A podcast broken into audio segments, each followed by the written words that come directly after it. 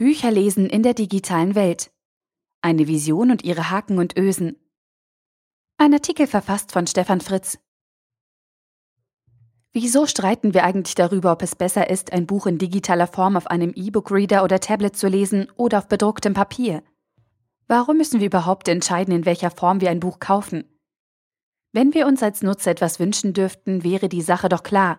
Buch aussuchen, kaufen und wir halten es zu einem Preis als Papierausgabe, E-Book und wenn verfügbar, auch gleich als Hörbuch. Am Wochenende auf dem Sofa die Papierversion beginnen, ein paar Tage später im Hotel im E-Book weiterlesen und auf der Autofahrt dem Hörbuch lauschen. Technisch gar kein Problem.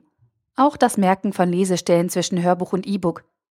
Leider aber aktuell noch eine Utopie, denn Erstens verhindert die Buchpreisbindung mit ihrem früher sinnvollen Ansatz die Bündelung von verschiedenen Kanälen. Zweitens könnte bisher nur Amazon technisch und organisatorisch so ein Mammutprojekt stemmen. Kein anderer Anbieter hat die benötigten Bausteine im Programm. Und wie sieht es aus, wenn wir Bücher in digitaler Form als E-Book lesen wollen? Die speziellen E-Book-Reader sind nicht nur preiswerter als normale Tablets, sie lassen sich mit einem Ink-Display auch in der Sonne optimal lesen Anders als die OLED-Displays der Tablets und Computer. Als E-Book-Verkäufer muss man heute eine ganze Verteilungsplattform mit eigenen Geräten am Start haben. Amazon, der Platzhirsch. Eigene E-Book-Reader, aber auch auf allen Tablet-Plattformen Apple Android verfügbar. Apple. Nur auf den eigenen Geräten verfügbar. Kein reiner E-Book-Reader. Die Tolino Allianz. Eigene E-Reader und Apps der beteiligten Händler Club Bertelsmann, Hugendubel, Thalia, Libri und Weltbild. Kobo. Dahinter steht mit Rakuten ein weiterer Riese, der hier noch ziemlich unbekannt ist. Nur bei der Tolino Allianz hat man die Möglichkeit, die Bücher in verschiedenen Shops zu kaufen. Bei den anderen Herstellern legt man sich beim Buchkauf auf die Gerätefamilie fest.